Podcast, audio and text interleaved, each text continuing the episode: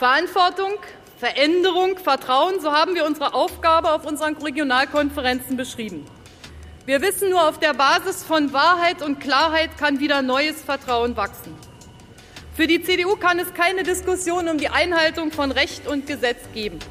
Wir, die CDU Deutschlands, sind die Partei, die wie keine andere für den Rechtsstaat steht und das gilt für jeden von uns. Ich habe mit dem Horst Seehofer gewettet, die Union ist jetzt erstmal zehn Jahre weg vom Fenster. Dann habe ich gesagt, na und dann wird die Angela Merkel Bundeskanzlerin. Da ich gesagt, das wird die doch nie. Dann habe ich gesagt, dann wette ich mit dir jede Summe, dass sie das wird. Und dann haben wir gewettet um zwei Weißbier mit Weißwürst und er musste zahlen, was ihm sichtlich schwer fiel. In der CDU-Spendenaffäre gibt es ein Kapitel, das die Augen von jedem Familientherapeuten zum Glänzen bringen würde. Weil einfach alles drinsteckt. Familiendrama, Vater, Verrat und eine Rebellion. Es ist das Kapitel, in dem die CDU mit ihrem Übervater Helmut Kohl bricht. Die Partei fühlt sich von ihm verraten, weil er die Spendernamen nicht nennt. Er bringt die CDU damit in eine der schwersten Krisen seit ihrer Gründung. Die Partei kann und will das nicht auf sich sitzen lassen. Ihr drohen Bußgelder in Millionenhöhe wegen der Spendenaffäre. Und vor allem hat sie ihre Glaubwürdigkeit verloren. Dass sie an all dem zerbrechen könnte, ist gar nicht so unwahrscheinlich. Die CDU weiß, wir müssen Kohl entweder dazu bringen, dass er die Spendernamen verrät oder dass er geht. Aber nicht die ganze CDU wird aktiv, nicht mal die ganze Parteiführung. Es ist vor allem eine, die aufsteht und sich gegen Helmut Kohl erhebt. Ausgerechnet seine Lieblingstochter, sein Mädchen, dem er persönlich beim politischen Laufen lernen die Hand gehalten hat. Ausgerechnet sie vertreibt ihn von der Spitze des Familienclans.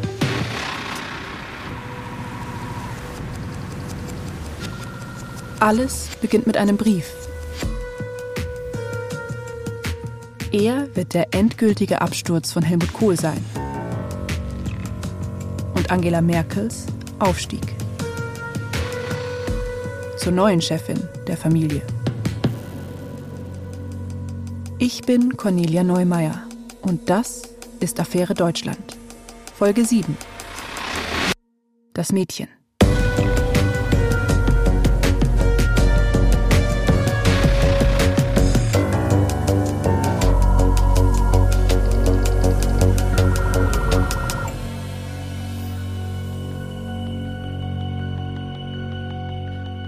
Für Helmut Kohl ist die CDU nicht einfach nur ein Arbeitsplatz oder Rückhalt für seine Macht. Sie ist sein Zuhause, seine Familie. So oder so ähnlich haben uns das so ziemlich alle Leute gesagt, mit denen wir gesprochen haben. Kohl fühlt sich wohl als Vater der CDU, auch jetzt noch als Ehrenvorsitzender. Jahrelang ist er es, der die Partei führt und zusammenhält. Er schaut darauf, dass es allen Familienmitgliedern gut geht, Dafür haben sie ihm zu folgen. Und er bestimmt, wo es beim Sonntagsspaziergang hingeht und wann der Braten auf den Tisch kommt. Vom Braten können gerne alle etwas abhaben. Vorausgesetzt, sie halten unterm Tisch ihre Füße still. Um mal im Bild zu bleiben. Ausgerechnet kurz vor Weihnachten kommt Kohls Familie aber in die Pubertät. Das hat Angela Merkel wirklich so gesagt. Dazu kommen wir gleich. Die Partei muss sich erneuern, das ist klar. Denn im Dezember wird die Krise für die CDU lebensbedrohlich. Vor sechs Wochen ist bekannt geworden, dass es unter Helmut Kohl jahrelang schwarze Kassen gegeben hat. Kohl hat das bestätigt und gleichzeitig gesagt, dass er die Spender niemals nennen wird. So, als wollte er sagen, mir egal, wie die Gesetze des Landes sind. Ich mache meine eigenen. All das passiert, als sich die CDU gerade erst mühsam wieder von der verlorenen Bundestagswahl von 98 erholt. Die Europawahlen hat sie schon wieder klar gewonnen, auch reihenweise Landtagswahlen. Eigentlich stehen alle Zeichen auf Aufschwung. Doch dann kommt die Spendenaffäre. Jeden Tag gibt es neue Meldungen, neue Spekulationen. Die SPD kaut genüsslich auf der Spendenaffäre herum und kritisiert die CDU, wann immer sie kann. Auch aus der eigenen Partei kommt scharfe Kritik.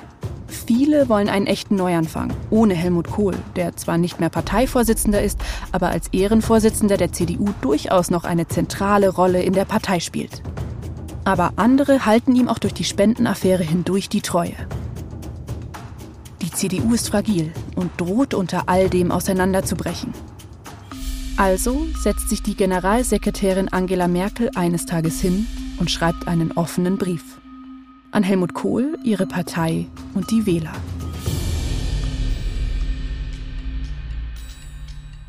Ihr muss klar sein, dass dieser Brief die ganze Stimmung zum Kippen bringen kann. Nur auf welche Seite?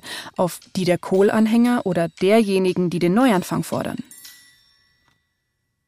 Sie hat sich mit niemandem in der Partei abgesprochen, nicht einmal der Parteivorsitzende Wolfgang Schäuble weiß davon, sagt sie später. Eines Abends schreibt Merkel also einfach drauf los. Das Manuskript nimmt sie mit nach Hause und zeigt es ihrem Mann.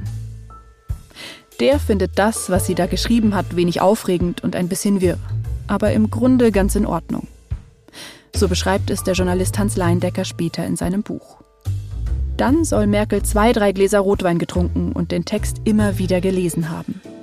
Mit jedem Schluck, schreibt Leindecker, liest sich das Geschriebene besser und logischer. Am nächsten Morgen, dem 22. Dezember, erscheint Merkels Brief in der FAZ, der Pflichtlektüre für jeden Christdemokraten. Auch für Helmut Kohl. Die Überschrift lautet, die von Helmut Kohl eingeräumten Vorgänge haben der Partei Schaden zugefügt.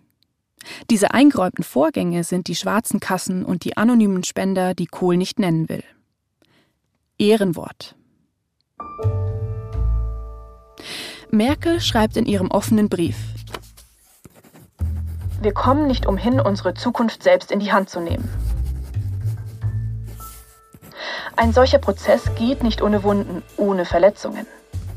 Die Partei muss laufen lernen, muss sich zutrauen, in Zukunft auch ohne ihr altes Schlachtross, wie Helmut Kohl sich oft selbst gerne genannt hat, den Kampf mit dem politischen Gegner aufzunehmen.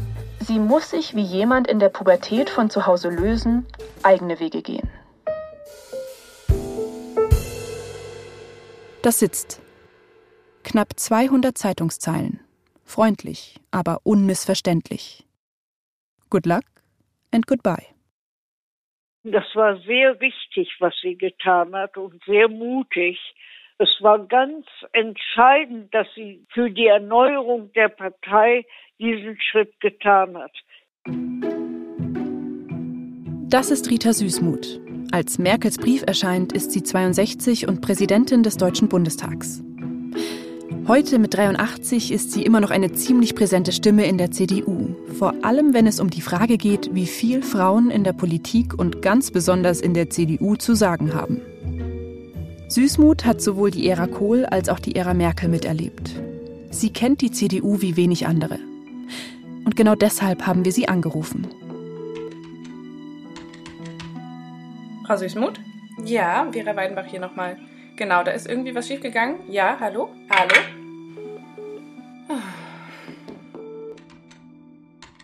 Hallo? Hallo, Frau Süßmuth. Ja, wir haben es doch geschafft. So, jetzt haben wir es geschafft. Es hat mich überrascht, dass sie, und das war ein ungemein stärkendes Gefühl, gewagt hat, als Frau sich in dieser klaren, kritischen Art mit dem Problem auseinanderzusetzen, das zu wagen, dann ist das auch das Ende. So hat sie ja nicht geschrieben, aber steckt ja voll drin, dass man so nicht weitermachen kann und dass man jetzt bereit sein muss, neu anzufangen. Sie sagen, ähm, dass es ein großer Schritt war für Sie auch als Frau. Äh, wie groß war die Gefahr, dass es schief geht? Wie groß war die Gefahr, dass Merkels Worte im Brief gegen Sie äh, zurückschlagen? Es schlug ja auch zurück als Kritik an ihr. Wie konnte sie und dann noch in der FAZ diesen Artikel schreiben? Aber es hat sich beruhigt, weil die öffentliche Meinung ja nicht generell so war, was hat die Frau da bloß gemacht, sondern auch anerkennend war. Und in der Partei war es gespalten. Es war gespalten. Merkels Befreiungsschlag ist also nicht gerade ungefährlich für sie. Er könnte auch das Ende ihrer Karriere bedeuten, die ja gerade erst richtig Fahrt aufgenommen hat. Die Junge aus dem Osten, die wagt es am Idol der Einheit zu kratzen. Eine junge Frau, die kaum Netzwerk hat, während Helmut Kohl seit Jahrzehnten Seilschaften und Unterstützer pflegt? Dass es von all denen an der CDU-Spitze ausgerechnet Angela Merkel wagt, den ersten Schritt weg vom Übervater zu machen, das verwundert viele. Schließlich ist sie eigentlich Kohls Mädchen.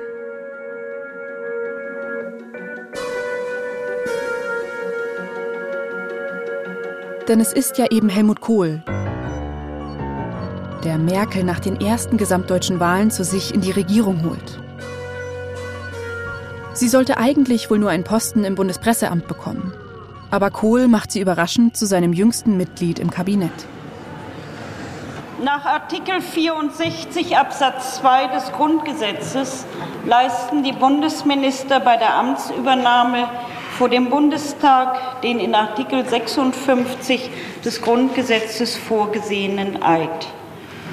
Der Eid lautet, ich schwöre, dass ich meine ganze Kraft dem Wohle des deutschen Volkes widmen, seinen Nutzen mehren, Schaden von ihm wenden, das Grundgesetz und die Gesetze des Bundes wahren und verteidigen, meine Pflichten gewissenhaft erfüllen und Gerechtigkeit gegen jedermann üben werde. Es ist 1991. Merkel ist 35 und wird Ministerin für Frauen und Jugend. Es ist übrigens Rita Süßmuth, die sie hier vereidigt. Sie ist damals Präsidentin des Deutschen Bundestags. Frau Bundesministerin Dr. Merkel, sind Sie bereit, den Eid zu leisten? Ja, ich schwöre es, so wahr mir Gott helfe. Merkel.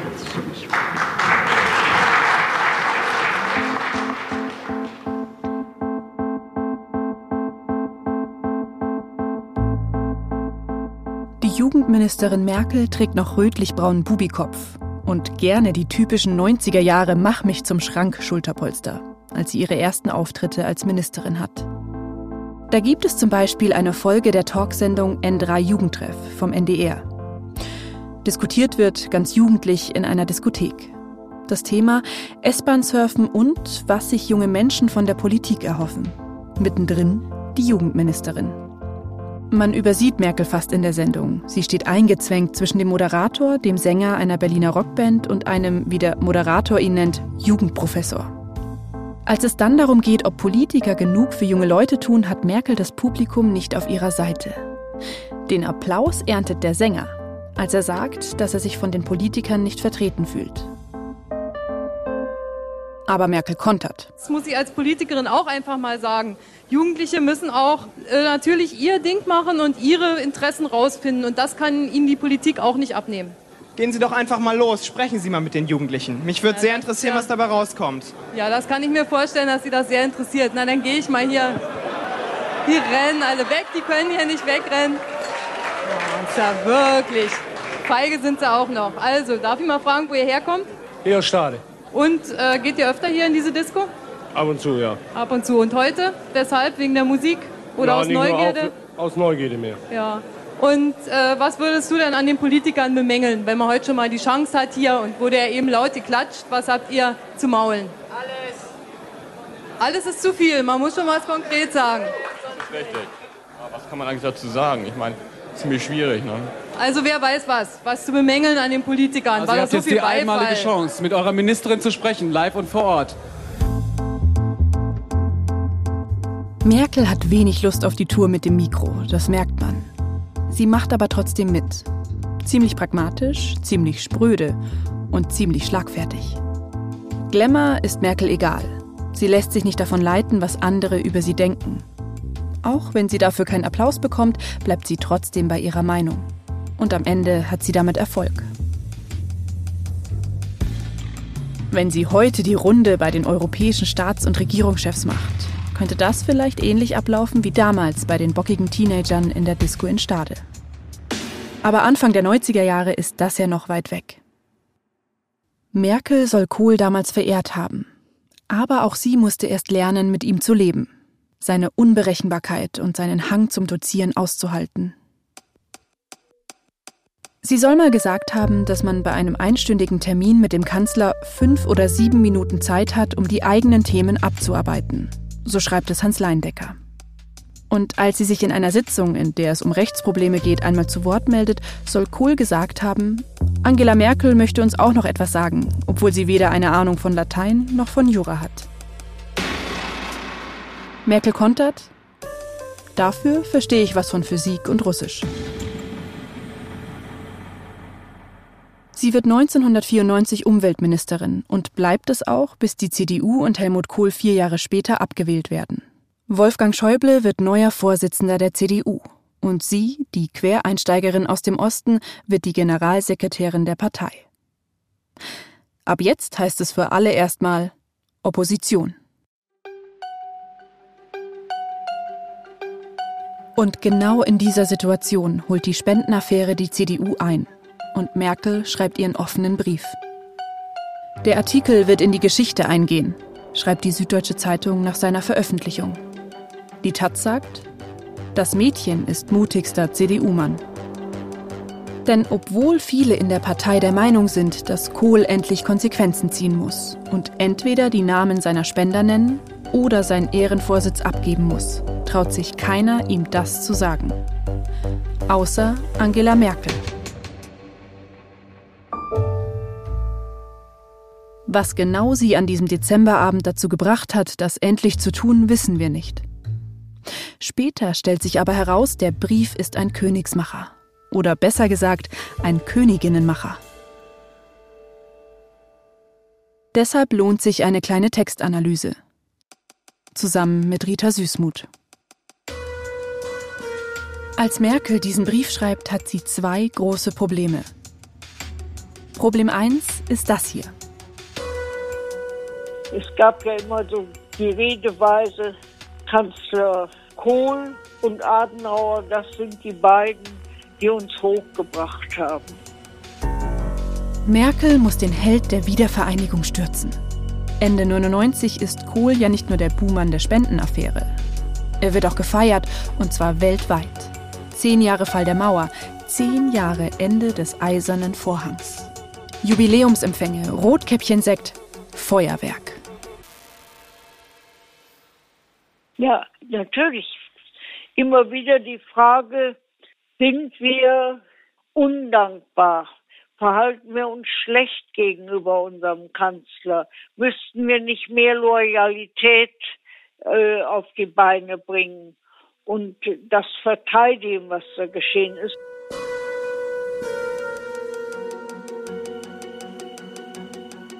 Problem 2 ist das hier. In der Partei stehen bei weitem nicht alle hinter Merkels Idee, sich vom Übervater Kohl zu lösen. Die Partei könnte also auseinanderbrechen. Merkel will das unbedingt verhindern. Ihren Brief baut sie deshalb wie eine Geburtstagstorte auf, die mit Senf gefüllt ist. Die erste Hälfte, die ist eine Lobeshymne. Kohl hat seiner Partei gedient, er ist ein Denkmal. Was für ein Comeback vom abgewählten Kanzler zum Ehrenbürger Europas, umjubelt in Deutschlands Fußgängerzonen, gefeiert am 10. Jahrestag des 9. November. Und wegen genau dieser Erfolge muss die Partei nun die Vergangenheit aufarbeiten. Die Partei hat eine Seele. Deshalb kann es für uns nicht die Alternative Fehler aufklären oder das Erbe bewahren geben. Wenn es um das Bild Helmut Kohls, um seine Leistungen und um die CDU geht, gehört beides zusammen. Nur auf einem wahren Fundament kann die Zukunft aufgebaut werden. Erbe bewahren und erneuern, das gehört zusammen. Und was sie dort vorgebracht hat, ist so wichtig, dass wir nicht meinen, man kann einfach in der Vergangenheit stehen bleiben, sondern das wertvolle Erbe bewahren, und dort, wo Erneuerungen notwendig sind, die Erneuerungen vorantreiben. Wer nicht weiß, woher er kommt, der kann auch schlecht den Weg finden, wohin er will. Würden Sie auch sagen, das hat verhindert, dass die Partei gespalten wurde an der Frage Kohl? Ich denke ja, weil sie sehr klug die Worte gesetzt hat. Woher sind wir gekommen? Was haben wir vorgefunden? Und was haben wir nun zu tun, um nicht einfach zu sagen, es ist ja alles gut, der Mann war gut und die Politik war gut, davon haben wir sehr viele Vorteile gehabt in Deutschland und in der Welt, sondern diese Unterscheidung vorzunehmen zwischen Erbe und Zukunftsverantwortung und das klar beim Namen zu nennen, ohne eine Seite wegzustoßen und die andere nur mitnehmen zu wollen. Es waren Aussagen, in denen sie klar benannt hat, wir müssen gemeinsam einen Weg gehen, der miteinander verbindet und nicht bestimmte Gruppen ausstößt. Auch hier scheint schon durch, wie Merkel später als Bundeskanzlerin regieren wird. Auch heute wird ihr ja nachgesagt, dass sie am liebsten alle Gruppen einbindet. So lange hinter verschlossenen Türen verhandelt, bis alle mit dem Ergebnis leben können. Die einen nennen das weichgewaschene Politik, die anderen den Führungsstil der Zukunft, der auf Konsens statt auf Muskeln setzt. Es ist auf alle Fälle das Gegenteil von Kohls Regierungsstil. Und so bietet Merkel eben auch eine Kompromisslösung für die Spendenaffäre an. Kohl und die Partei lösen sich voneinander und gehen in Zukunft getrennte Wege. Damit die CDU schon bald nicht mehr mit der Affäre verbunden wird, sondern mit dem vereinten Deutschland und dem zusammengewachsenen Europa also mit Kohls Leistungen und nicht seinem Versagen.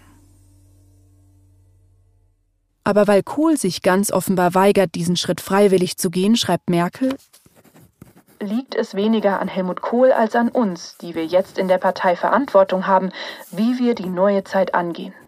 Sprich, es ist nachvollziehbar, dass es Kohl schwerfällt, nach all den Jahren von der großen politischen Bühne abzutreten. Deshalb muss die Partei ihn eben jetzt dazu zwingen. Ein geschickter Weg, sagt Rita Süßmuth. Weil sie auf der einen Seite Anteil nimmt an unseren menschlichen Schwächen. Mensch, dieses Amt, jetzt habe ich es doch endlich, möchte ich auch behalten.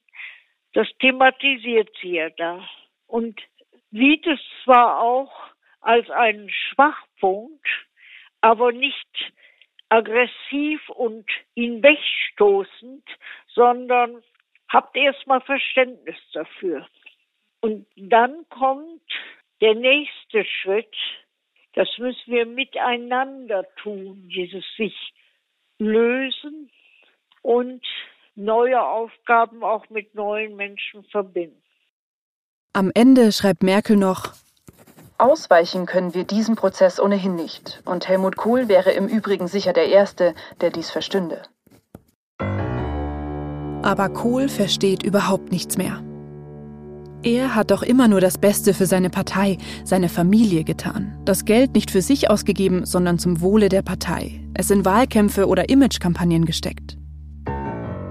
In seinem später veröffentlichten Tagebuch schreibt er: Einst gefeiert, jetzt gejagt von den politischen Gegnern, von Teilen der Medien, den parteiinternen Kritikern, zum Teil sogar von ehemaligen Freunden. So ist meine Situation. Man frage mich bitte nicht, wie das auszuhalten ist. Es ist ein traumatisches Erlebnis. Für Helmut Kohl ist es ein Dolchstoß. Für Angela Merkel ein Befreiungsschlag. Ihr Brief erscheint übrigens nicht zufällig am 22. Dezember. Am gleichen Tag tagt auch die CDU-Spitze in einer Sondersitzung. Und da wendet sich die Parteispitze dann auch das erste Mal offen gegen Kohl. Drei Stunden lang beriet das CDU-Präsidium streng abgeschieden über die schwierige Frage, wie man den Ehrenvorsitzenden zum Reden bringen kann. Am Ende dann ein einstimmiger Appell. Der Bundesvorsitzende Wolfgang Schäuble hat Helmut Kohl gebeten, die Namen der Spender offenzulegen. Nach dem Zwischenbericht des Wirtschaftsprüfers droht der CDU eine weitere schwerwiegende Erkenntnis. Weil viele Unterlagen über die schwarzen Konten fehlen, kann die Spendenaffäre möglicherweise nie völlig aufgeklärt werden.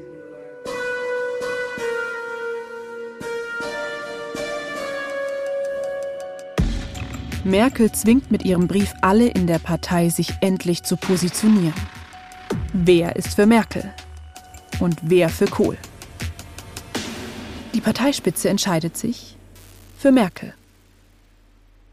Entscheidende Veränderungen werden durch führende Persönlichkeiten zunächst mal hergestellt. Und dann kommt es darauf an, ob diese führenden Persönlichkeiten so viel Energie, Kraft und Argumentationsfähigkeit aufbringen, dass sie auch andere mit sich vereinigen können, unterstützend und nach vorne schauen. Angela Merkel wird mit ihrem Brief von heute auf morgen zur beliebtesten Politikerin Deutschlands. Dieses Momentum nutzt sie. Und so ist dann auch der Rest schnell erzählt. Nur ein paar Tage nachdem der Brief erschienen ist, stolpert auch Wolfgang Schäuble über eine Spende. Auf einmal ist der Parteivorsitz frei. Und wer, wenn nicht die beliebteste Politikerin Deutschlands, soll den übernehmen? Mit sagenhaften 95,9 Prozent wird Merkel zur Parteichefin der CDU gewählt. Und dann, 2005, wird sie die erste Bundeskanzlerin Deutschlands. Wäre das alles ohne Spendenaffäre jemals passiert? Wie hat die Spendenaffäre die CDU verändert, würden Sie sagen? Sie hat sie geschockt, aber sie hat sie auch geöffnet. Geöffnet für neue Fragen, für neues Denken, für Veränderungen auch von Verfahrensweisen. Recht und Gesetz gehen vor ihrem Wort. Ganz am Ende, sagen manche, hat die Spendenaffäre der Partei mehr genutzt als geschadet. Denn auf einmal ist ein Generationenwechsel möglich, neue Gesichter kommen dazu. Frauen, endlich ganz oben, wo Entscheidungen getroffen werden. Denn mit Merkel steigen auch andere Frauen auf. Annette Schawan zum Beispiel, damals Kultusministerin in Baden-Württemberg. Hildegard Müller, die Vorsitzende der Jungen Union. Merkels Büroleiterin Beate Baumann. Spotter nennen das Merkels Girls Camp. Oder Merkels treues Trüppchen. Sie selbst sollen sich mal wilde Weiber genannt haben. Das Matriarchat bedeutet das zwar noch lange nicht, das hat auch Merkel in all den Jahren ihrer Kanzlerschaft nie ausgerufen. Wohl aber ein Neuanfang. Denken Sie, für eine Frau in Deutschland, eine Frau aus dem Osten, diesen Schritt zu wagen, das zeigt schon eine starke Persönlichkeit, eine, die sich genau in der Krise stellt und wagt. Jetzt mal losgelöst von den Ämtern und losgelöst von Wahlchancen oder nicht, ist mir hier wichtig, dass eine Frau gezeigt hat, hätte auch ein Mann sein können, aber in diesem Fall war es eine Frau. Gott sei Dank endlich. 2005 die erste Bundeskanzlerin, die nicht einfach mit sogenannten weiblichen Nettigkeiten uns über die Bühne geholfen hat, sondern mit klarem Blick, wo sind unsere Schwächen, wo muss was neu gestaltet werden, mit wem mit euch.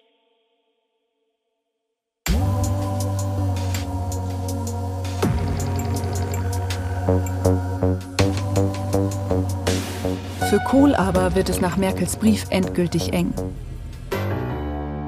Nur wenige Wochen später stellt ihm die Parteispitze das Ultimatum. Entweder er nennt die Spendernamen oder er muss seinen Ehrenvorsitz ruhen lassen. Das ist kein direkter Rausschmiss. So weit geht die Partei dann doch nicht. Aber enorm ist das schon. Denn Politik ist auch ein Symbolgeschäft und der Ehrenvorsitz ist ein ziemlich großes Symbol. Vor allem für jemanden wie Helmut Kohl, für den die CDU Heimat und Leben ist. Helmut Kohl nennt die Spender nicht und gibt den Ehrenvorsitz ab. Von sich aus und endgültig. Es ist das Ende einer Ära. Der Bruch zwischen Übervater und Familie. Der Beginn der Ära Merkel. Und auch für Deutschland bricht eine neue Zeit an. Aber wie sieht die aus? Was ist geblieben von der Spendenaffäre? Und vor allem, ist heute, gut 20 Jahre später, wirklich alles besser? Im Staffelfinale von Affäre Deutschland. Die Zukunft.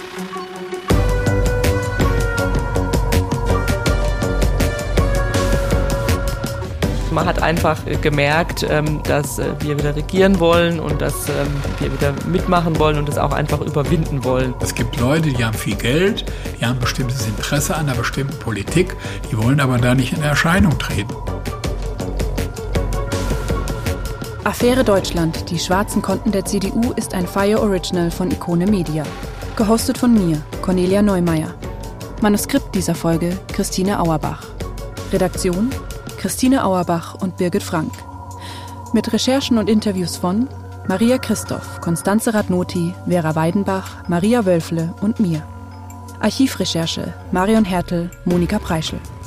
Archivmaterial in dieser Folge bereitgestellt von ARD Aktuell, Deutscher Bundestag, NDR und SWR. Audioproduktion Lorenz Schuster mit Niklas Gramann und Konstanze Radnoti. Sounddesign Lorenz Schuster. Regie Konstanze Radnoti. Produzent Reinhard Röde. Redaktion Fayo Tristan Lehmann. Gesamtleitung Fayo Benjamin Riesom, Luca Hirschfeld und Tristan Lehmann.